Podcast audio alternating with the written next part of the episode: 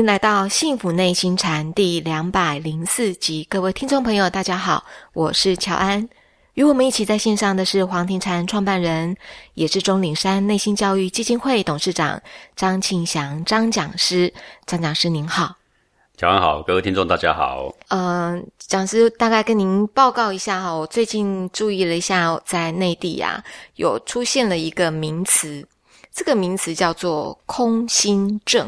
这是一位就是心理学的博士哦，他在北京大学的一个演讲，他有讲到这个北大的新生居然有百分之三十左右是厌学，甚至他们找不到什么是所谓生命的意义哦，甚至有些人他会有想要轻生的这样的一个倾向，这么样的一个精英哦，呃，比人家都优秀的。北大的学生为什么会出现这样的状况？是不是也请讲师来跟我们聊聊？您对这个空心症，您的看法怎么样？呃，这个也许是这个优秀的前几名的这种大学啊的特产。那么优秀哎，对，越优秀越是特产啊。那这个期间呢，就是从小到大的这个学习环境跟学习的心态啊。啊，恐怕有很多需要调整的地方哦。嗯，那这位作者呢是北大的这个副教授啊，也是临床的心理博士，叫徐凯文。那么他的调查里面呢，是一年级的新生里面呢，就有百分之三十啊是厌学，然后他觉得厌恶学习。各位呢，我们以为北大的学生是最乐于学习的，是啊，不然他凭什么考上北大？哎，就是这个不断鞭策的这个过程啊。按照别人的步骤来学习啊，然后来表现哪边可以赚分数，他就往哪边走啊。呃，跟哪个老师拍马屁、套交情可以有分数，就往哪边去一样。是，但是最后就觉得这个人生是一个表演的人生呐，哎，是一个虚伪的人生呐。他就开始怀疑自己求学的目的呀。然后，如果他看着别人使小手段、小心机，哎。竟然分数更好，然后他就更厌恶了，是就是彻底的厌恶了嘛？对吧？越虚伪的拿越高了嘛，他就会变成这样。当然，我想不是真正说所有的人都是虚伪拿到高分，但是从这里面呢，很多人啊，在从国中啊、高中啊啊，就不断打听说哪一个科系啊，哪一个这个老师教的啊，他有什么嗜好啊？哦，我要怎么样在他身上套到高分呢？我要参加什么社团？要怎么表现？呃，如何做一个让人家眼中的好学生啊？呃，我想这些啊，都是让他们最后啊的内心会空洞，觉得人生没有意义啊。这个百分之三十觉得厌学，百分之四十呢认为活着没有意义。讲师，所以你会认为说，学生去了解呃教授他有什么样就投其所好这样的一些手段，其实不太好吗？对啊，何必呢？嗯。求学嘛，不就是把学问不懂的把它搞懂不就好了吗？可是很多教授其实可能他也喜欢，就是跟学生之间呃这样的互动也还不错，或者是觉得这个学生他够灵活，人际关系处理的不错。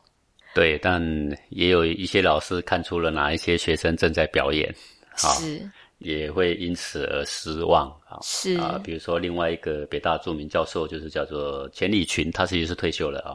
嗯。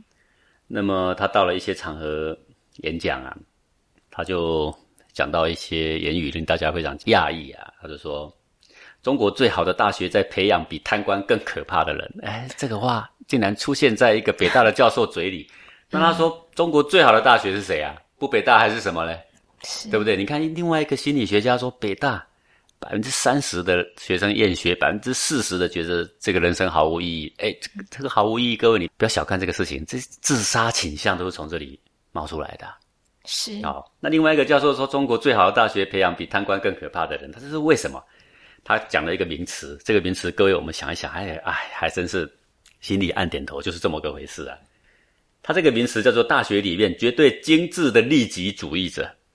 精致的对，你知道这么最高的学府，你看到了好多包装的非常精致，各位他一定是谈吐很好，嗯，看起来很文明，是。人非常聪明，是。对手段呢非常的高，是。这个聪明伶俐，是。哦，那专门在做一些什么事情啊？啊，比如说通过一切的途径找各种关系打点啊，去照应啊，啊，到底是哪一个科系，哪一个教授啊，有没有？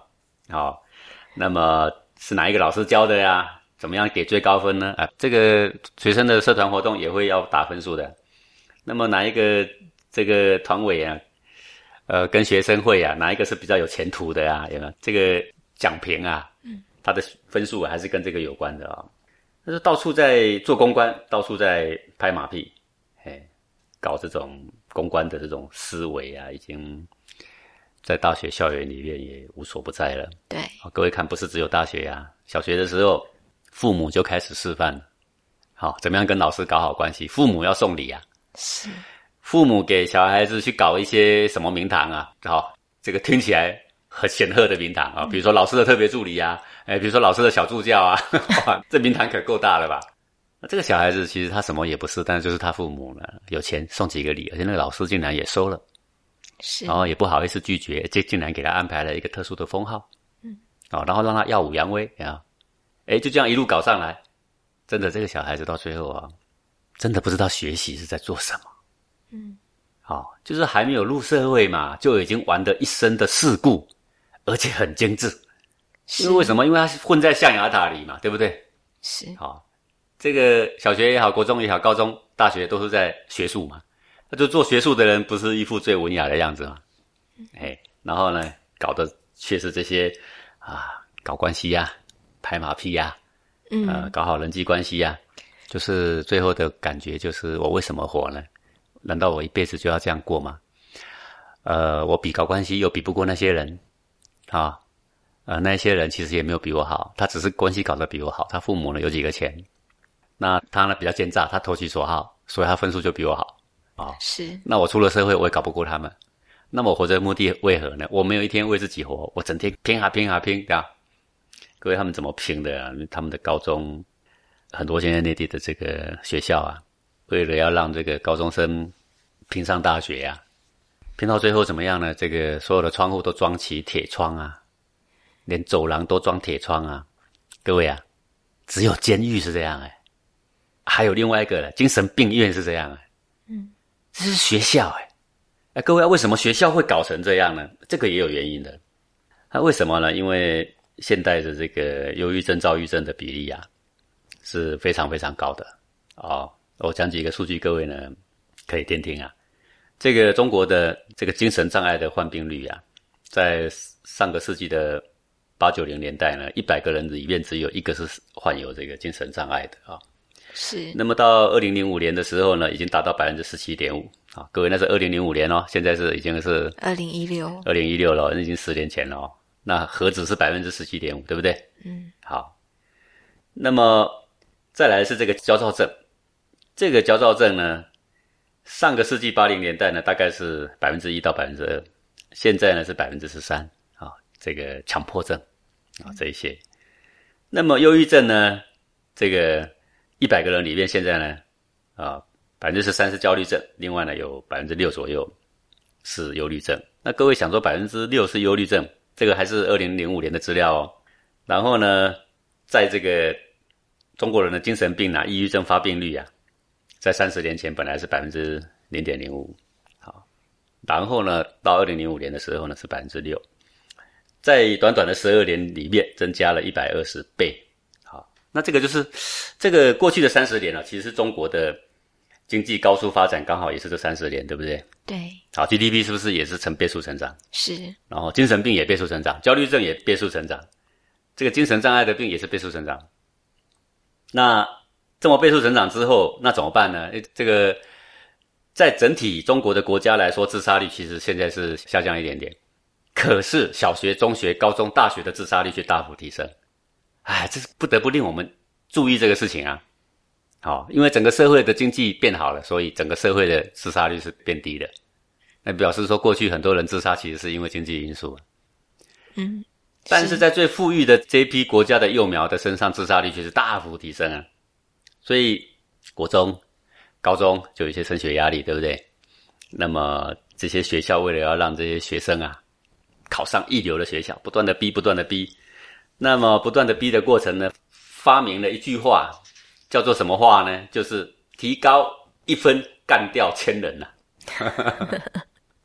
所以你不断的拼，就是提高一分。嗯，那你旁边的人都是跟你一起读书的这些精英们，那你满脑子想的就是怎么把他们干掉？怎么把他们干掉呢？他们会表演，我就要比他们更会表演嘛。他们虚伪，我要比他们更虚伪嘛。他们表现精致的样子，我要比他们更精致嘛。不然我还有什么可以跟他们拼的嘛？是对不对？那在这种情况之下呢，人越来越自私，活着的意义越来越淡薄。人跟人之间除了竞争没有别的，感觉非常的孤独。海龟为什么会孤独？你虽然是我的同学，你在我旁边，你的存在，你提高一分就干掉我，哎，我提高一分就干掉你，哎，哎，这是像不像尔虞我诈？是啊，我怎么样能够牵绊住你？我怎么样能够跟着你，假装跟你一起玩，把你给拖累下来？但是我其实暗地里是很坚定的，要不要使点手段呢、是哎呀，这个事情搞到最后就是一个人非常孤单了。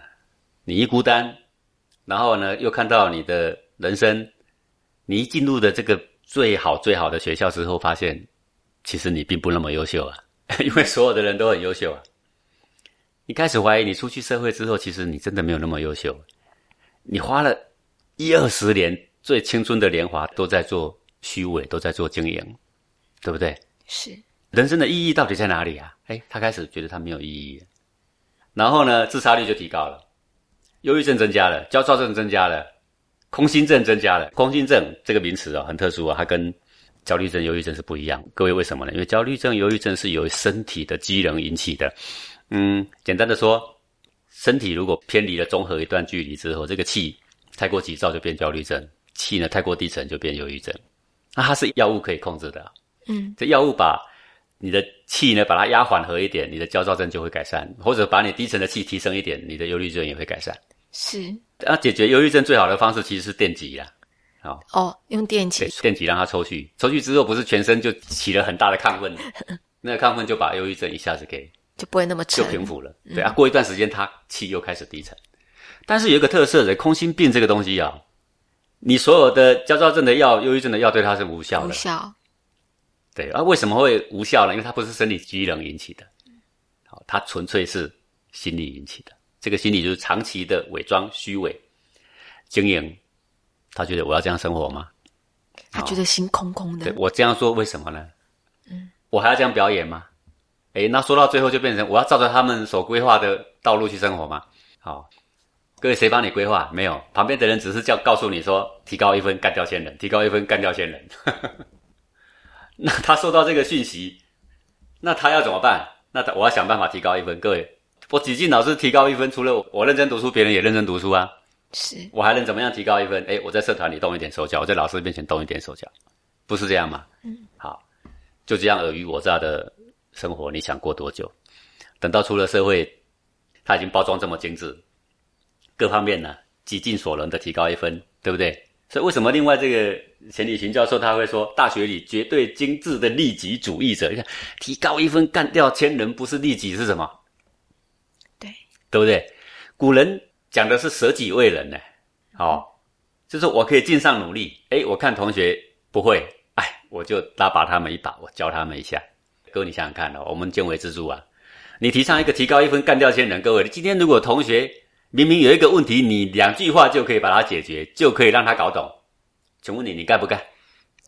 不行啊，这样那一分，因为他提高一分干掉千人，里面可能有我啊。对，各位，你看是不是一个很精致的利己主义？他会掩饰的说，其实他为你好，有没有可能他甚至教你故意把你教偏了？有没有可能？有可能让你堕落一分嘛，对不对？已经在耍心计了，那这个真的是，呃，我不知道这些大学的校长啊、大学的老师啊，你们是在做什么呀？好、或者应该是说国中、高中的老师应对，该都给你做什么呀？嗯，那为什么这么多的老师会这么干？这原因很简单嘛，校长要对老师打评鉴呢、哪一个绩效好加薪水，哪一个不好扣薪水啊？哪一个绩效好续聘，哪一个不好，那就可能叫他走路啊。好，那你老师有这个压力之后，你的成绩从哪里来？哎，就是我的这班上的小孩考上的几率有多少啊？那要不要逼？是那就要逼了，是对不对？是，那你这一逼，把那个些那些真正有学习意愿的也逼到最后没有学习意愿。你看考上北大之后，一年级哦，百分之三十的人哦，也对学习有厌恶感。是所以他为什么他上了大学之后，哎，对，大学是真正应该要学习的时机，对不对啊？他上了大学之后，竟然在混，整天混社团，整天混网络，三更半夜呢还在打电动，好，还在看影片，睡到好晚才起床，第一堂课都来不及。啊，现在台湾是不是也是这个情况？台湾很多大学也是这样，到第二堂还没人，不要说第一堂。可是这样比较起来，现在台湾的大学生好像轻松一些啊，比起内地的大学。啊，起码没有这一句提高一分干掉千人。没有，这是什么不伦不类的话？我不知道这些老师是在做什么。嗯，始作俑者其无后乎啊？你能你讲这句话，难道我们的民族的国格不要了吗？嗯嗯，对不对？是。难道我们都是为了自己，然后就不遗余力的把别人都给干掉吗？是不是这样吗？不是的，那讲师其实他们都是以后未来社会的精英哦，那么优秀的学生，到底我们年轻人什么才是人生的真正的意义？怎样做心才不会空空的？这个是要呼吁我们做教育的人呐，因为现在整个教育界啊，就像一部生产的机器呀。是好，那这个生产机器的设计啊，它的规模啊，好，它这个生产线是怎么生产的，啊对不对？这个需要做一个彻底的检讨啊。嗯。呃，除非真诚的去诱发他的学习的兴趣，在这个过程里边，最重要的树立老祖宗教给我们的国格了。国格。这个天下一家的胸襟气量嘛，对不对？哦，牺牲小我可以完成大我的勇气担当嘛，是对不对？是。然后名包物语嘛，好，我有的我也希望别人能够有嘛，我要尽力去帮助别人嘛。在同学里面，你即使是尽力去帮助你的同学，大家出了社会之后，在社会都能够贡献一己之力，这是对国家民族才是好事嘛。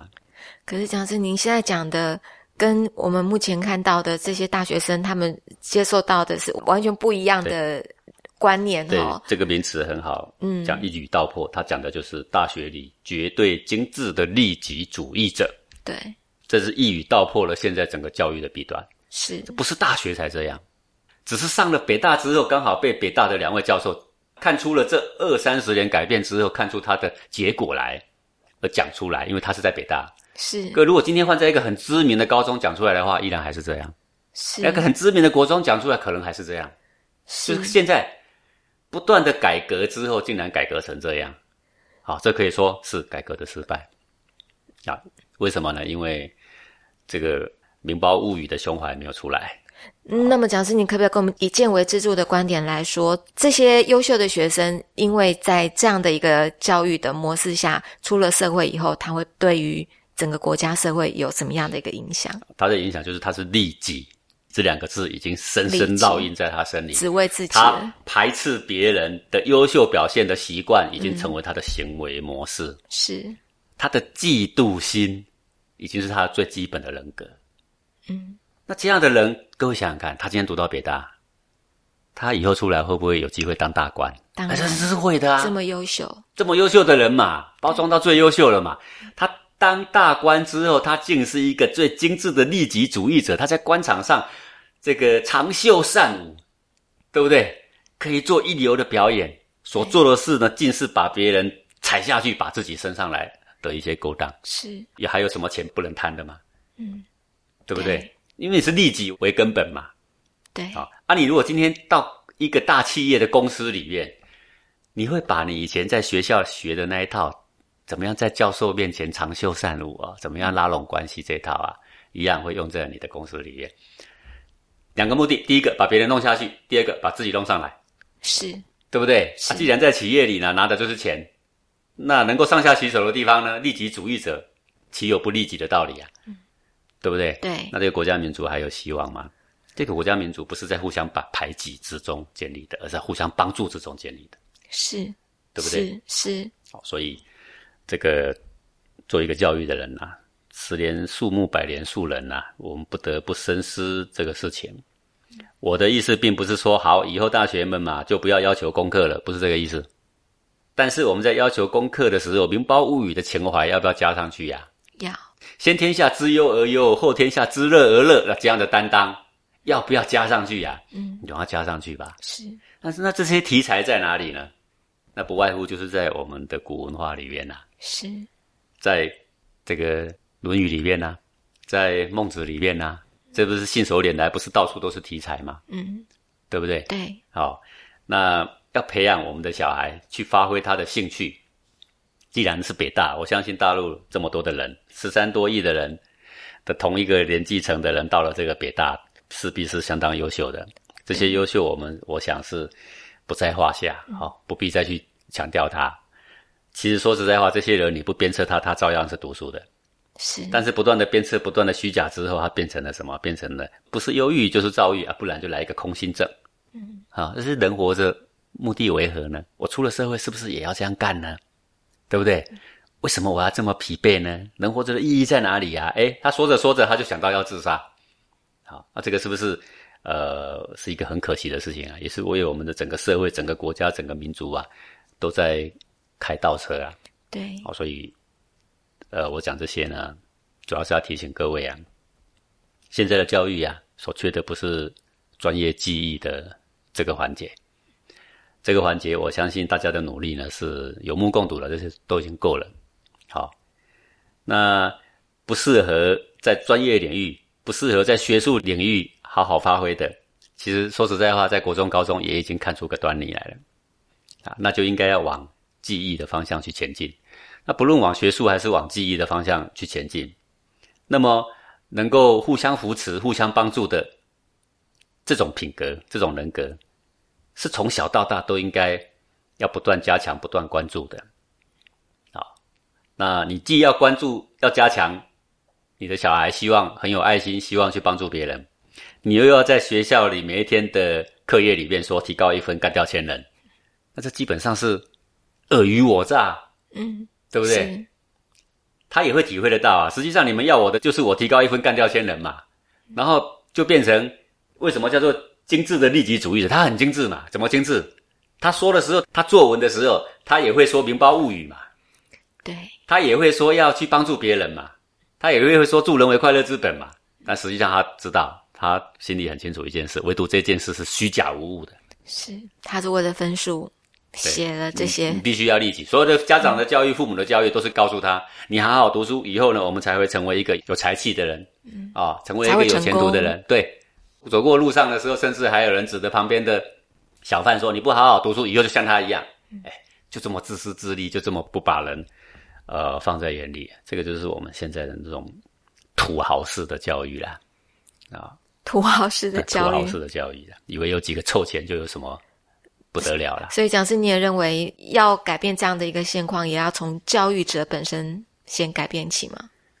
这条路，只要教育者没有这个心态，只要教育者的路一走错，再回头，往往都是五十年呐、所以，讲师，你的意思是说，哇，还五十年呢、啊你没听清楚这个年啊、为什么再回头就是五十年呢、你现在的教育者的观念错误，嗯，要把这个错误的观念胎洗掉，到下一个校长上来，下面的老师还是那个观念哦。是到下一批老师全换掉，一个一个换进来，他不被旧的观念给淹没，就很庆幸了。他还想改变别人吗？嗯，一直到整个民族有觉醒，整个学校有觉醒，把这些人全汰换掉。这个校长呢，也要不计自己的利禄、自己的名望，老师也不要再去经营自己的虚名，不要去注重自己的小孩到底呢上了多少好的大学，而我的成绩呢高多少，我的薪水多多少，你不要去注意这些，你只要注意说小孩子呢，鼓励他兴趣，好、提升他的兴趣，自主的去学习。我要如何提升他的品格，才会对国家长远是有帮助的？你只要注重这个就可以了。是，各位，你要把这些全部汰换掉，不需要五十年吗？哇，你要摧毁很快啊，你要再把它变好啊，那可是难上加难啊。嗯，好，各位，就像我们以前的固有文化，那《论语》里面多美啊，那大学里面多美啊，讲的是多么深邃的一些为人处事的道理，多么好用啊。是但是透过了一个文化的革命之后，把它彻底摧毁了。所以现在懂《论语》《孟子》、懂四书五经的人，其实是能读的人很多，知道里面的微言大义的人真的是很少。嗯那么你要再把这一些尚书里面所讲的啊，《易经》里面所讲的，四书里面所讲的微言大义，再给他出土同光，让我们现在的人以前看不起我们文化的人啊，到最后终于弄明白，原来这才是最精致的。各位要多少时间呢、五十年，对啊，你现在讲国学的人很多，但是实际上不懂国学呀、啊，对到处都在讲啊，是也就是把国学讲肤浅了。是这一歪了之后呢，下一辈学到国学的，就是说啊，国学就是这么肤浅。那一辈长大之后再教出去，还是这么肤浅啊？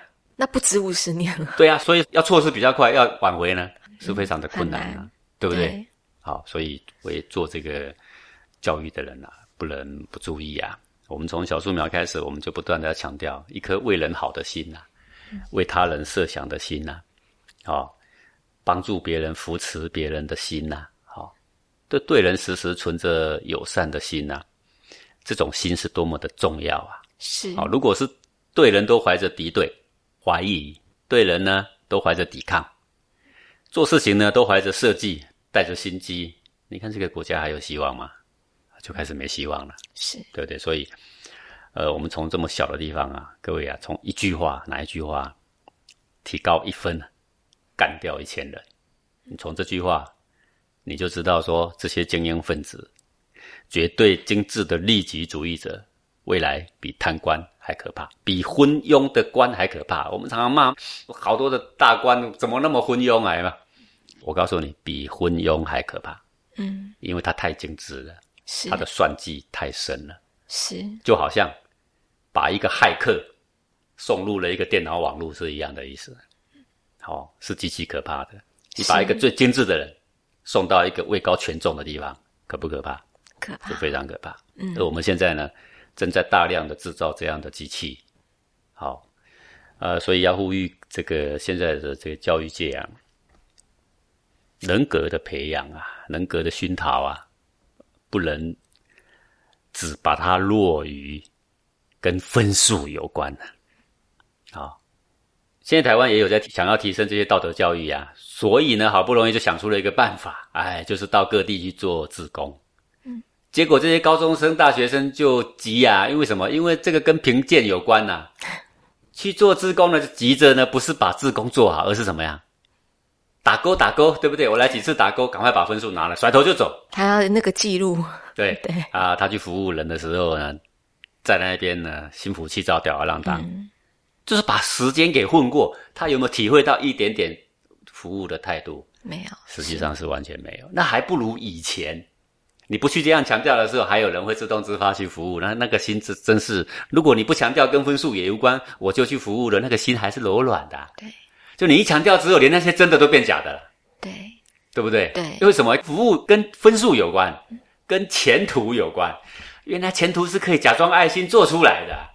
哎呀，这个这是把我们的学生教的彻底的虚伪，我真还是不知道怎么去形容这种的教育模式啊。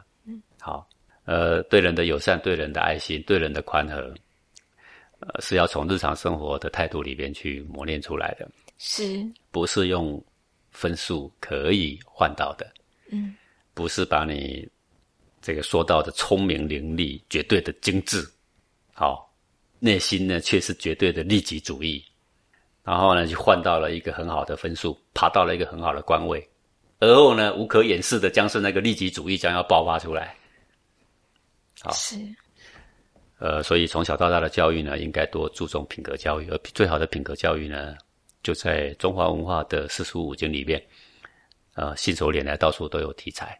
对。感谢讲师哦，您今天的讲解的这个见微知著，这个让我想到前几个礼拜啊，在我们幸福面对面的节目里面，也跟一位就是北京大学的学生，他现在也要被保送到北京大学的研究所，这样的一个同学，在节目中也跟我们分享到，他也是这么样的优秀，这个精英。那他自己也讲了一下，他在大学的生活里面非常有幸的可以呃。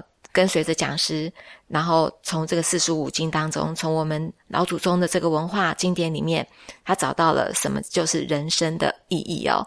呃，看着他一边非常优秀的在学习，然后一边呢，他也知道说什么才是所谓人生的意义，所以他也呃教育着、陪伴着我们的小树苗。然后也做着我们讲师您经典这方面的导读，我就觉得他过得非常的快乐，很好。我希望所有大学生能够也有这样的机会，能够一起来呃参与到我们这个所有国学的宣扬，嗯、这个利人利己的事情，成人成己的事情。最适合现在的年轻人来做。我们感谢讲师您今天的空中讲授，也感谢各位听众朋友的收听。我们下星期同一时间空中见喽，拜拜。